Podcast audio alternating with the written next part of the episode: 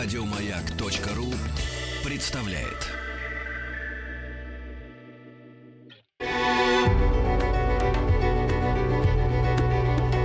Много букв. Много букв.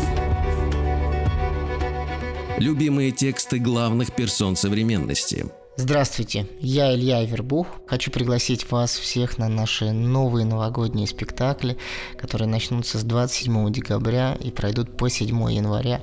В них вы увидите серебряного призера Олимпийских игр, двукратную чемпионку мира Женю Медведеву, олимпийского чемпиона Романа Костомарова, чемпионов мира и Европы, бронзовых призеров Олимпийских игр Оксана Домнина и Максима Шабалина и многих-многих других талантливых спортсменов, артистов, музыкантов. И, конечно, я очень надеюсь, что наша сказка не оставит вас равнодушными. Вы снова начнете мечтать, верить в чудеса и Новый год встретите в очень добром и светлом настроении. Всех приглашаем на спектакль «Волшебник страны Оз». Ну а сейчас я прочитаю эту удивительную книгу Лаймен Фрэнк Баум «Удивительный волшебник из страны Оз». Итак, начинаем. Ураган. Девочка Дороти жила в маленьком домике посреди огромной канзасской степи. Ее дядя Генри был фермером, а тетя М вела хозяйство. Домик был маленький, потому что доски для его постройки пришлось везти на повозке издалека. В нем были четыре стены – крыша, пол, и одна единственная комната, в которой стояла старая ржавая плита. Буфет, стол, несколько стульев и две кровати. В одном углу помещалась большая кровать дяди Генри и тети М, а в другом маленькая кроватка Дороти. В доме не было чердака, да и подвала тоже, если не считать ямы под полом, где семья спасалась от ураганов. В этих местах ураганы были такими свирепыми, что им ничего не стоило смести со своего пути маленький домик. На полу посреди комнаты был люк, а под ним лестница, которая вела в убежище. Выйдя из дома и глядя по сторонам, Дороти видела вокруг только степь. Она тянулась до самого горизонта, унылая равнина, ни деревца, ни домика – Солнце в этих краях было таким жарким, что вспаханная земля под его жгучими лучами моментально превращалась в серую запекшуюся массу. Трава тоже быстро делалась серой, как и все вокруг. Когда-то дядя Генри покрасил домик, но от солнца краска стала трескаться, а дожди окончательно ее смыли. И теперь он стоял такой же унылый серый, как и все остальное – когда тетя М только приехала в эти места, она была хорошенькой и жизнерадостной. Но палящее солнце и свирепые ураганы сделали свое дело. Из ее глаз быстро исчезли задорные искорки, а со щек – румянец. Лицо посерело и осунулось.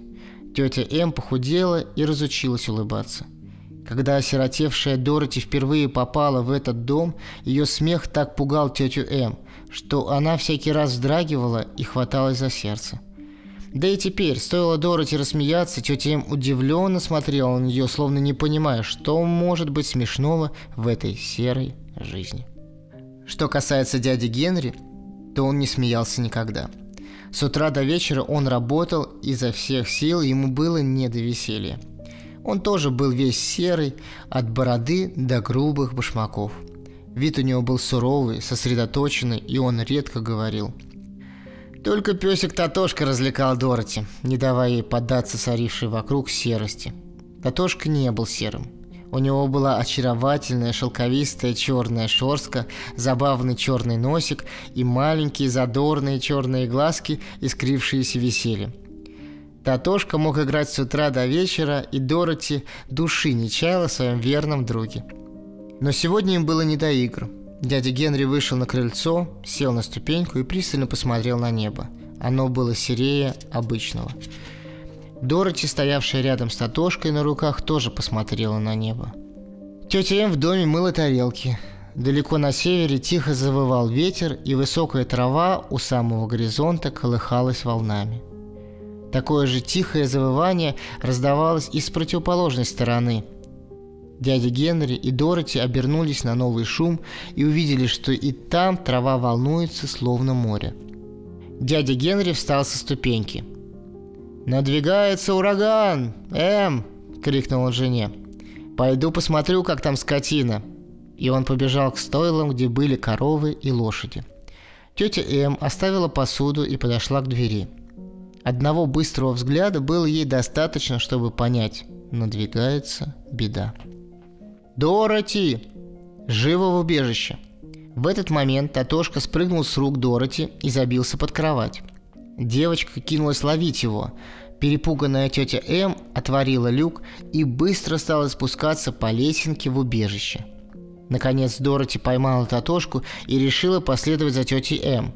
Но не успела она сделать и шага, как страшно завыл ветер, и маленький домик так задрожал, что девочка потеряла равновесие и села на пол. Тут-то и случилось невероятное. Дом несколько раз повернулся вокруг своей оси, а затем стал медленно подниматься в воздух, словно воздушный шар. Как раз в том месте, где стоял домик Дороти, столкнулись два ветра – северный и южный. И от этого столкновения родился свирепый ураган – в самом центре урагана обычно бывает довольно тихо, но от того, что потоки воздуха все сильнее и сильнее давили на стены дома, он поднимался выше и выше, пока не оказался на гремне огромной воздушной волны, которая понесла его словно легкое перышко. За окнами было темным-темно, и ветер был диким зверем. Вообще-то лететь было даже приятно, если не считать того, что вначале дом немножко покрутило – а один раз он очень сильно накренился. Дороти чувствовала только легкое покачивание, как в колыбельке. Но Татошке это явно не нравилось. Он с огромным лаем носился по комнате вокруг хозяйки, а та тихо сидела на полу и пыталась понять, что же будет дальше. Однажды Татошка зазевался и угодил в открытый люк. Сперва Дороти решила, что он пропал навсегда, но потом увидела, что из люка торчит краешек черного уха – Давление воздуха не позволяло песику упасть на землю. Дороти подползла к люку, схватила Татошку за ухо и втащила обратно. Затем она захлопнула люк, чтобы такое не могло повториться. Время шло, и, наконец, Дороти совсем успокоилась. Но ей было одиноко. А кроме того, ветер завывал с такой силой, что Дороти боялась оглохнуть. Сначала она думала, что домик упадет, и они с Татошкой разобьются насмерть. Но ничего подобного не случилось. Тогда Дороти забыла о волнении и решила надеяться на лучшее. Она доползла по ходящему ходуном полу до своей кроватки, залезла на нее, а Татошка примостился рядом. Несмотря на то, что дом покачивало, а ветер ревел вовсю, Дороти закрыла глаза и вскоре уснула. Разговор с живунами – Дороти проснулась от толчка столь сильного и внезапного, что не лежи она на мягкой постели, сильно ушиблась бы. Девочка быстро взяла себя в руки и стала думать, что же произошло. Татошка уткнулся ей в лицо холодным носиком и заскулил. Дороти села в кровати и обнаружила, что больше никуда не летит. В окно ярко светило солнце. Дороти встала с постели и в сопровождении верного Татошки подошла к двери и распахнула ее. То, что она увидела, заставило ее широко раскрыть глаза и удивленно вскрикнуть. Ураган опустил ее домик, надо сказать для урагана довольно мягко, в очаровательной стране. Вокруг раскинулась зеленая лужайка с фруктовыми деревьями – усыпанными спелыми и сочными плодами. Повсюду росли удивительные цветы. На деревьях и кустах сидели птицы и распевали на все голоса. Невдалеке бежал прозрачный ручей, нашептывая что-то очень приятное, так, по крайней мере, показалось девочке, всю жизнь прожившей в сухой, засушливой степи. Дороти стояла и любовалась этими чудесами и не заметила, как к ней приблизилась группа очень странных людей. Они были примерно того же роста, что и Дороти, но все равно было ясно, что это взрослые. Трое мужчин и женщина были одеты в причудливые костюмы. Все они носили высокие остроконечные шляпы с колокольчиками, которые мелодично позвякивали при ходьбе. У мужчин шляпы были голубые, а у женщины – белые – еще на ней был белый плащ, свободно спадавший с плеч и украшенный звездочками. сверкающими на солнце, как маленькие бриллианты. Мужчины были одеты во все голубое и обуты в сверкающие сапоги с голубыми ботфортами. Дороти решила, что они примерно того же возраста, что и дядя Генри. У двоих из них были бороды, а женщина была постарше. Лицо у нее было все в морщинах, и передвигалась она не без труда. Подойдя к домику, на пороге которого стояла Дороти, пришельцы стали перешептываться, словно боялись подойти поближе. Наконец маленькая старушка подошла к Дороти и, низко поклонившись ей, сказала приятным голосом. «Добро пожаловать в страну живунов, о благородная волшебница!» Мы очень благодарны тебе за то, что ты убила злую волшебницу Востока и освободила живунов из рабства. Услышав эти слова, Дороти сильно удивилась. Почему эта старушка назвала ее благородной волшебницей и как могла она убить злую волшебницу Востока? Дороти твердо знала, что она маленькая девочка из Канзаса, которую ураган забросил за три девять земель, и она никого не убивала. Женщина ждала ответа, и потому Дороти сказала неуверенно. «Вы очень любезны, но тут произошла какая-то ошибка. Я никого не убивала». «Ты, может, и не убивала», — улыбнулась старушка. «Но это сделал твой домик. А это, в общем-то, одно и то же. Гляди», — сказала она, показывая рукой на угол дома. «Вон, торчат ее ноги». Дороти взглянула туда, куда показывала старушка, и испуганно вскрикнула. И в самом деле из-под домика торчали две ноги в серебряных башмачках с загнутыми носками. «Ой!» – воскликнула Дороти, всплеснув руками. «Значит, домик раздавил ее, когда приземлился? Что ж теперь делать?» «Делать нечего», – спокойно отозвалась старушка. «А кого раздавил домик?» – спросила Дороти. «Я же говорю, злую волшебницу Востока». Много лет она держала в рабстве живунов, заставляя их трудиться на нее день и ночь. Но теперь они получили свободу и очень благодарны тебе за это. «Кто такие живуны?» – полюбопытствовала Дороти. «Народ, живущий на востоке этой страны, там, где правила злая волшебница». «Вы тоже из страны живунов?» – осведомилась Дороти. «Нет, я живу на севере, но дружу с ними. Когда они увидели, что их повелительница погибла, то послали ко мне гонца, и я тотчас же к ним прибыла. Я волшебница Севера». «Волшебница?» – воскликнула Дороти. «Настоящая?» «Настоящая», – сказала женщина. «Но я добрая волшебница, и народ меня любит. К сожалению, я могла не так много, как волшебница Востока, иначе я давно бы освободила живунов». «Я думала, все волшебницы злые», – призналась Дороти. И ошиблась. В стране Оз всего четыре волшебницы, и две из них, волшебница Севера и волшебница Юга, добрые. Ты уж мне поверь, потому что я волшебница Севера и не могу ошибиться. Но волшебницы Запада и Востока действительно злые-призлые. Одну ты убила, и теперь во всей стране Оз осталась лишь одна злая волшебница, та, что живет на Западе. Но тетя М говорила, что все волшебники и волшебницы умерли давным-давно, возразила Дороти. «Кто такая тетя М?» – спросила женщина. «Моя тетя. Она живет в Канзасе, там же, где и я». Волшебница севера задумчиво наклонила голову, глядя на землю. Затем она подняла взгляд на Дороти и сказала. «Я не знаю, где Канзас. Первый раз слышу о такой стране. Но скажи, пожалуйста, эта страна цивилизованная?» О, да. Тогда все ясно. В цивилизованных странах нет ни волшебников, ни чародеев, ни клоунов. Но до нас цивилизация не дошла, ведь мы отрезаны от всего света. Поэтому у нас еще сохранились колдуны и волшебники. Кто они? Самый великий волшебник – это Оз, зашептала старушка. Он сильнее, чем все остальные волшебники и колдуны, вместе взятые.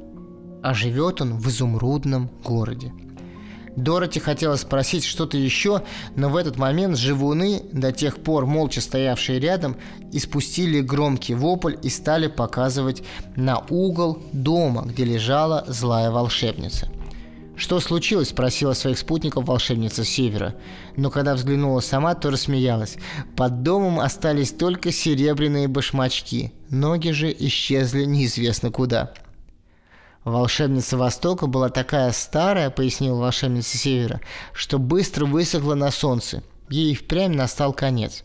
Но серебряные башмачки теперь принадлежат тебе. Можешь их носить. С этими словами она наклонилась, подняла башмачки и, отряхнув с них, пыль подала Дороти. Волшебница Востока очень гордилась этими башмачками, сообщил один из живунов, поговаривает, что это не простые башмачки, а волшебные. Но в чем заключается их волшебство, мы не знаем. «Мне надо поскорее возвращаться домой, потому что дядя Генри и тетя М, наверное, уже волнуются», — сказала Дороти. «Не могли бы вы сказать, в какой стороне Канзас?» Живуны и старушка-волшебница переглянулись, потом посмотрели на Дороти и покачали головами. На востоке, недалеко отсюда, поведал один из живунов, раскинулась огромная пустыня, и перейти ее не может никто. То же самое и на юге, вступил в разговор второй живун. Я был там и видел ее собственными глазами. На юге расположена страна кводлингов. А мне рассказывали, подхватил третий живун, что и на западе есть большая пустыня. Там живут мигуны, и правит ими злая волшебница, которая обращает в рабство всех, кого судьба заносит в ее страну. «Я живу на севере», — сказала женщина, — «и моя страна тоже граничит с бескрайней пустыней. Она окружает кольцом всю страну Ос. Боюсь, милочка, тебе придется остаться у нас». Услышав это, Дороти горько заплакала, потому что ей все-таки было не по себе среди этих чужих странных людей.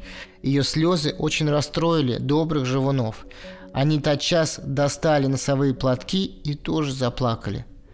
Что же касается женщины, то она сняла свою шляпу, поставила ее острым концом себе на нос, а потом проговорила «Раз, два, три». Тотчас же шляпа превратилась в грифельную доску, на которой появилась надпись крупными буквами «Пусть Дороти отправится в изумрудный город». Старушка сняла с носа грифельную доску, прочитала, что там написано, и поинтересовалась. «Это тебя зовут Дороти, милая девочка?» «Да», — отозвалась та, всхлипывая и вытирая слезы. «Значит, это тебе надо идти в изумрудный город. Ос может тебе помочь». «Где же этот изумрудный город?» «В самом центре страны. И им правит тот самый великий Ос, о котором я тебе говорила». «Он хороший человек?» Подозрительно спросила Дороти. Он хороший волшебник. А какой он человек, человек ли он вообще, я не знаю, потому что никогда его не видела. «Как же мне попасть в изумрудный город?» – задала вопрос Дороти. «Тебе придется идти пешком. Это долгое путешествие, иногда приятное, иногда не очень. Но я призову на помощь все свое волшебство, чтобы уберечь тебя от беды». «А вы не пойдете со мной?» Со слабой надеждой в голосе осведомилась Дороти, видя в старушке своего единственного друга. «Нет, этого я сделать не могу, но я поцелую тебя на прощание. Никто не смеет обидеть того, кого поцеловала волшебница Севера». Она подошла к Дороти и нежно поцеловала ее в лоб. Как выяснилось потом, на месте поцелуя остался легкий алый след – «Дорога в изумрудный город вымощена желтыми кирпичами», — сказала волшебница, — «и ты найдешь ее без труда. Когда увидишь Оза, не пугайся, а расскажи ему, что с тобой приключилось, и попроси его помочь. А теперь до свидания, милая девочка». Три живуна низко поклонились Дороти, пожелали ей счастливого пути и пошли в Освояси. Волшебница очень ласково кивнула Дороти, затем три раза повернулась на левом каблуке и, к великому удивлению Татошки, исчезла бесследно. Песик изо всех сил залаял, он лаял с удовольствием, потому что в присутствии волшебницы опасался даже зарычать.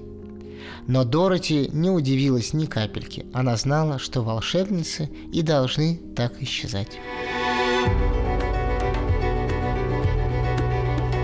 Много букв. Много букв. Что читают те, о ком говорят все? Здравствуйте, я Илья Вербух. Я вам читаю главы из книги Лаймен Фрэнк Баума «Удивительный волшебник из страны Оз». Как Дороти спасла Страшилу. Оставшись одна, Дороти почувствовала, что проголодалась. Она достала из буфета хлеб, нарезала его и, намазав маслом, стал есть бутерброды, не забыв угостить Татошку. Потом она взяла ведро, сбегала к ручью и набрала чистой воды. Татошка носился среди деревьев и лаял на птиц. Дороти побежала его унимать и увидела, что ветки одного из них так и ломятся от груш. Она поняла, что этого ей не хватало для хорошего завтрака и сорвала несколько самых спелых и крупных плодов. Затем она вернулась в дом и, напившись с Татошкой холодной чистой воды, стала готовиться к путешествию в изумрудный город. У Дороти было только одно запасное платье, но оно было выстирано и выглажено и висело на крючке возле кровати – Платье было белым в голубую клетку, и хотя оно успело полинять от многочисленных стирок, по-прежнему выглядело неплохо. Дороти тщательно умылась, надела чистое платье и симпатичную розовую шляпку. Взяв маленькую корзинку, положила в нее хлеб из буфета, накрыла чистой белой тряпочкой. Потом она взглянула на свои башмаки и поняла, что они очень старые. «Боюсь, они не выдержат долгого путешествия», — сказала она Татошке. Песик посмотрел на нее и завилял хвостом, давая понять, что он ее прекрасно понял. В этот момент Дороти увидела на столе серебряные башмачки злой волшебницы Востока. Тогда она сняла свои старые башмаки и примерила серебряные. Они оказались ей в пору, словно были сделаны специально для нее. Потом Дороти взяла корзинку. «Ну что ж, Татошка», — вздохнула она, — «делать нечего. Пойдем в изумрудный город, и попросим великого Оза отправить нас обратно в Канзас. Дороти закрыла дверь, заперла ее на ключ, ключ положила в кармашек платья и двинулась в путь. Татошка в припрыжку бросился следом за ней. Вскоре Дороти оказалась на перекрестке, но она быстро сообразила, какая из дорог ведет в изумрудный город. Она была вымощена желтым кирпичом. Серебряные каблучки звонко цокали по твердому покрытию.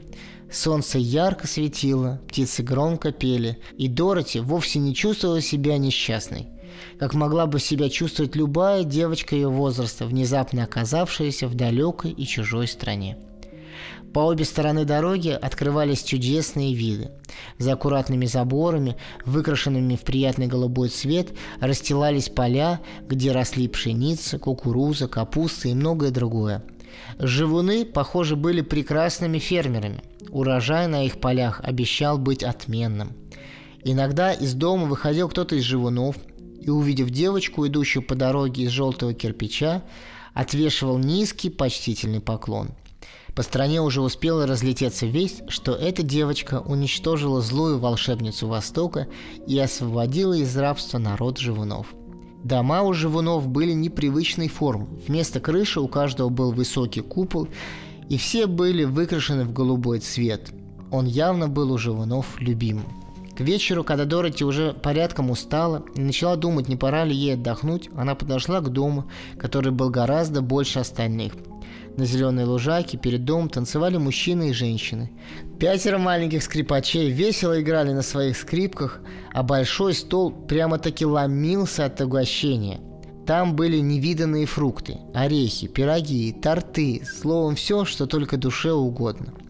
Увидев Дороти, живуны радушно приветствовали ее и пригласили поужинать и переночевать. Это был дом одного из самых богатых живунов в стране, и он созвал всех своих друзей, чтобы отпраздновать чудесное освобождение от злой волшебницы. Дороти усадили за стол и сытно накормили. За ней ухаживал сам хозяин, которого звали Бог. Поев, Дороти села на скамеечку и стала смотреть, как веселятся и пляшут гости. Увидев ее серебряные башмачки, Бог спросил, «Ты тоже волшебница?» «Почему вы так думаете?» – удивилась Дороти – потому что ты убила злую волшебницу и носишь серебряные башмачки. Кроме того, на тебе белое платье, а белый цвет – это цвет волшебников. «Оно у меня белое, в голубую клетку», – возразила Дороти, разглаживая складки на платье. «Это очень любезно с твоей стороны, но оно в голубую клетку», – сказал Бог. «Голубой цвет – цвет живунов, а белый – волшебников. Это означает, что ты добрая волшебница и друг живунов». Дороти не знала, что на это ответить. Все в этой стране были уверены, что она волшебница. Но Дороти прекрасно знала, что она самая обыкновенная девочка, которую забросила в чужие края ураганом.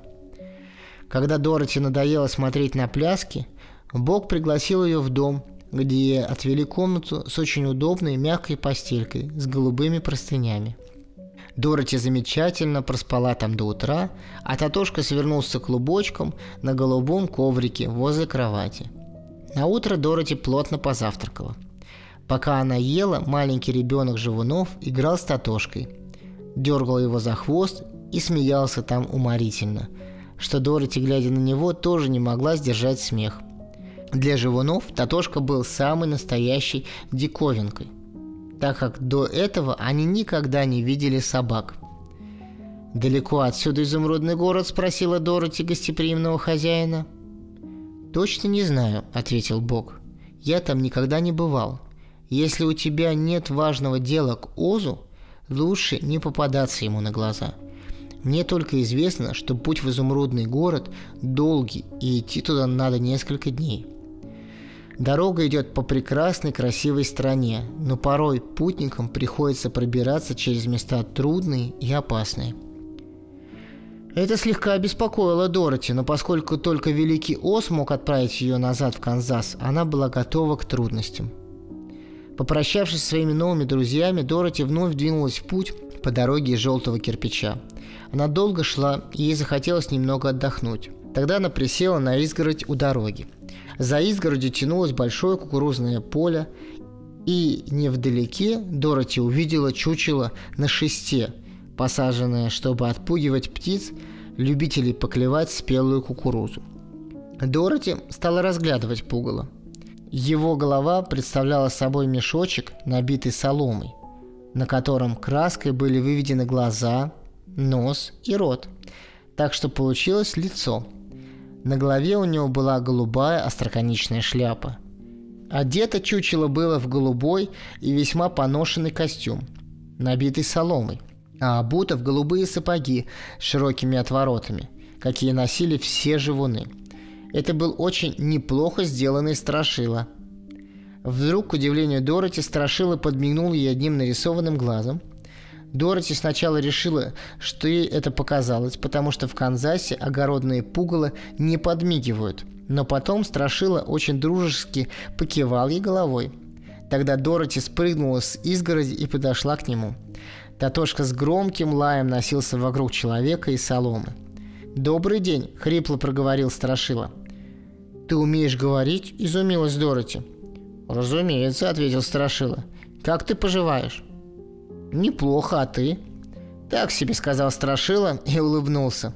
«Вообще-то, не больно веселое занятие торчать день и ночь на шесте и отпугивать ворон.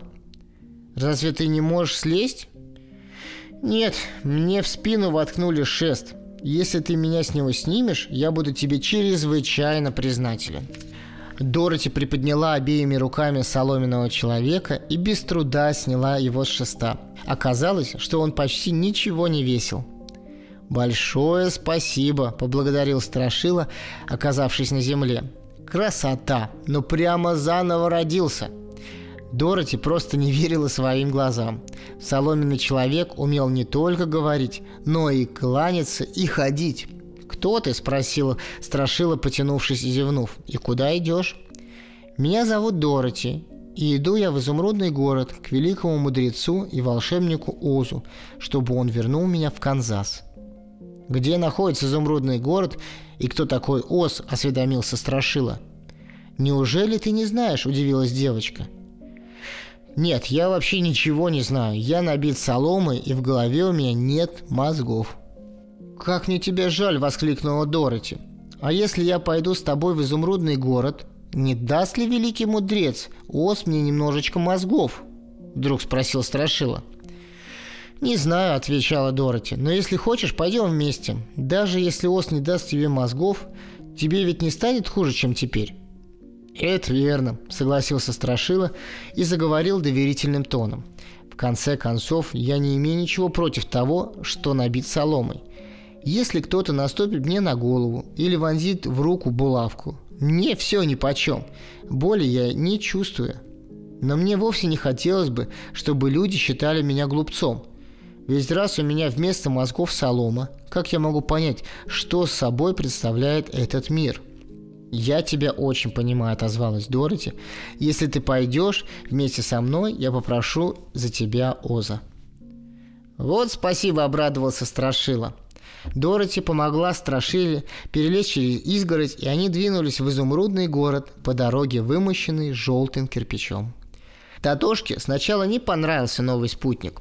Он так подозрительно его обнюхивал, словно опасался, что в соломе свили гнездо мыши. Время от времени он угрожающе рычал. «Не бойся Татошки», – предупредила Страшилу Дороти. «Он не укусит». «Я и не боюсь», – отвечал тот. «Даже если он и укусит, соломе не будет больно». «Разреши, я понесу твою корзинку. Мне это не трудно, я ведь никогда не устаю. Хочешь, я расскажу тебе мой секрет?» – прошептал он чуть позже на ухо Дороти. «Знаешь, чего я боюсь больше всего?» «Что же это?» – спросила Дороти. «Мышь?» «Нет», – сказала Страшила. «Горящая спичка». Дорога через лес. Вскоре дорога сделалась не такой ровной и гладкой, как раньше. Идти стало трудно, и Страшила постоянно спотыкался на выбоинах. Время от времени на пути попадались ямы. Татошка перепрыгивал через них, а Дороти аккуратно обходила – Поскольку у Страшилы вместо мозгов была солома, он ушел напрямик. Частенько терял равновесие и падал плашмя. Однако он не ушибался. Дороти помогала ему подняться на ноги, и он первый смеялся над своими неудачами. Фермы в этих местах были уже не такими ухоженными, как раньше. Дома попадались реже и реже, да и фруктовых деревьев было поменьше. Чем дальше шли путники, тем глуше и мрачнее становилась местность полдень они сделали привал у ручья. Дороти вынула из корзины хлеб, предложила Страшили, но тот отказался. «Я не знаю, что такое голод», — сказал он. «И это просто здорово. Мой рот нарисован красками, но если бы вместо этого в голове у меня проделали дырку, солома стала бы высыпаться, и голова потеряла бы форму». Дороти, понимающе кивнула и принялась уписывать хлеб за обе щеки. Когда она закончила свой обед, Страшила попросила рассказать ее о себе и своей стране. Дороти рассказала ему о серых степях Канзаса, о том, как ураган забросил ее в эти далекие края. Страшила внимательно слушала, а потом проговорил. «Никак не могу взять в толк, почему тебе так хочется покинуть эту замечательную и прекрасную страну и вернуться в унылое, засушливое место, которое называешь Канзасом. Ты не можешь понять, потому что у тебя нет мозгов», – ответила девочка. «Мы люди из плоти и крови, любим жить у себя на родине, даже если есть страны и покрасивее. Нет места лучше, чем родной дом». Страшила только вздохнул. «Конечно. Где уж мне вас понять? Если бы ваши головы, как моя, были набиты соломой, вы бы все отправились жить в прекрасные страны а ваш Канзас совсем опустел бы. Канзасу сильно повезло, что в нем живут люди с настоящими мозгами. Много букв. Много букв. Любимые тексты главных персон современности. Здравствуйте, я Илья Вербух. Я вам читаю главы из книги Лаймен Фрэнк Баума «Удивительный волшебник из страны Оз». «Может, ты тоже расскажешь о себе, пока мы еще не двинулись в путь?» – спросила Дороти. Страшила взглянула на нее укоризненно. «Ты же знаешь, я так недавно живу, что мне нечего рассказывать. Меня сделали только позавчера. Что было до моего рождения, я не знаю. К счастью, первое, что сделал мой хозяин-фермер, это нарисовал мне уши, и я стал слышать, что происходит вокруг. С ним был другой живун, и фермер спросил его, «Как тебе уши?» «По-моему, получилось криво», — ответил тот. «Не беда», — отозвался фермер. «Главное, что это уши, а не что-то другое». Он был совершенно прав. «А теперь я нарисую глаза», — сказал мой хозяин. Сначала он нарисовал правый глаз, и как только закончил работу, я стал с большим любопытством оглядывать его и озираться по сторонам. Неплохо похвалил фермера приятель, внимательно следивший за его работой. Голубой цвет очень подходит для глаз. Второй глаз я, пожалуй, сделаю побольше, задумчиво проговорил фермер, и когда он нарисовал и его, я обнаружил, что вижу гораздо лучше. Затем он нарисовал мне нос и рот, но я тогда не заговорил, потому что не знал, для чего нужен рот. Я с интересом смотрел, как они делали мое туловище, руки и ноги. Когда на туловище насадили голову, я очень загордился собой. Я решил, что выгляжу не хуже фермера и его приятеля. «Этот парень быстро распугает всех ворон», – заявил фермер. «Он очень похож на человека». «Вылитый человек», – согласился его приятель, и я подумал, что он прав. Хозяин взял меня под мышку, отнес на кукурузное поле и посадил на шест. Потом они с приятелем ушли, а я остался один – мне не понравилось, что меня бросили на произвол судьбы, и я попытался пойти вслед за ними, но мои ноги никак не могли достать до земли, и я был вынужден оставаться на этом шесте. Мне было скучно одному. Я даже не мог предаться воспоминаниям, потому что мне не о чем было вспоминать. До этого над полем летали птицы, но увидев меня, они испугались, что пришел человек, и куда-то скрылись. Это мне придало немножко уверенности – и я почувствовал себя важной персоной. Но прошло совсем немного времени, и ко мне подлетела старая ворона. Внимательно меня осмотрев, она села мне на плечо и сказала, «Неужели фермер вздумал нас провести таким неуклюжим образом? Любая нормальная ворона сразу поймет, что это не человек, а обыкновенная соломенная пугало страшила. С этими словами она преспокойно слетела на землю и принялась клевать кукурузу. Другие птицы, увидев, что я не причинил вороне никакого вреда, прилетели обратно и тоже стали угощаться кукурузой. Сначала я очень расстроился, так как решил, что я плохое пугало, но та же ворона утешила меня. Если бы в голове у тебя были мозги, а не солома, ты был бы ничуть не хуже этих людей, а может даже гораздо лучше. Мозги в этой жизни могут сослужить хорошую службу не только человеку, но и вороне. Когда вороны улетели, я стал усиленно соображать, и наконец мне пришло в голову, что надо непременно постараться раздобыть мозги. На мое счастье, мимо проходила ты и сняла меня с шеста. Судя по тому, что ты говоришь, мне тоже надо обязательно попасть в изумрудный город. Вдруг Великий Ос даст мне мозги. «Надеюсь, что да», — сказала Дороти. «Раз тебе они так необходимы, он вряд ли откажет». «Еще бы!» — воскликнул Страшила. «Да чего ж неприятно знать, что ты безмозглый глупец». Тем временем огороженные поля оставались позади, и земли, что тянулись по обе стороны дороги, никто не обрабатывал. Вечеру путники пришли в такой дремучий лес, что ветки деревьев по обе стороны дороги из желтого кирпича тесно переплелись.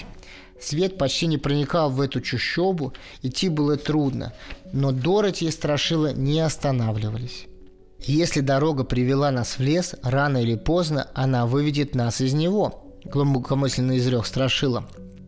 А поскольку там, где кончается дорога, находится изумрудный город, нам все равно надо идти по ней до самого конца.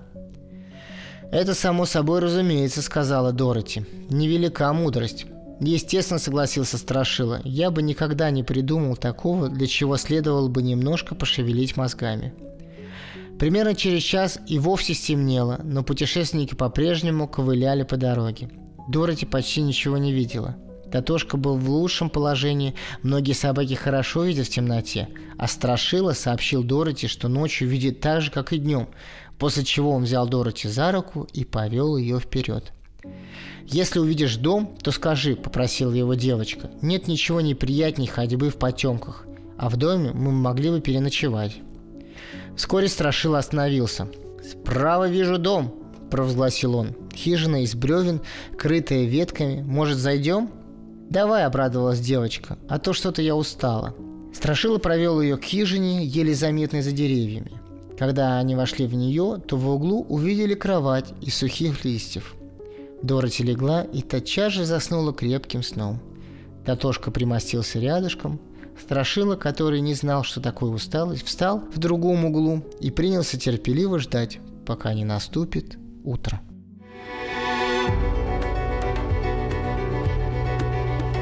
Много букв. Много букв.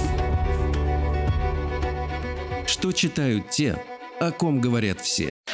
Еще больше подкастов на радиомаяк.ру.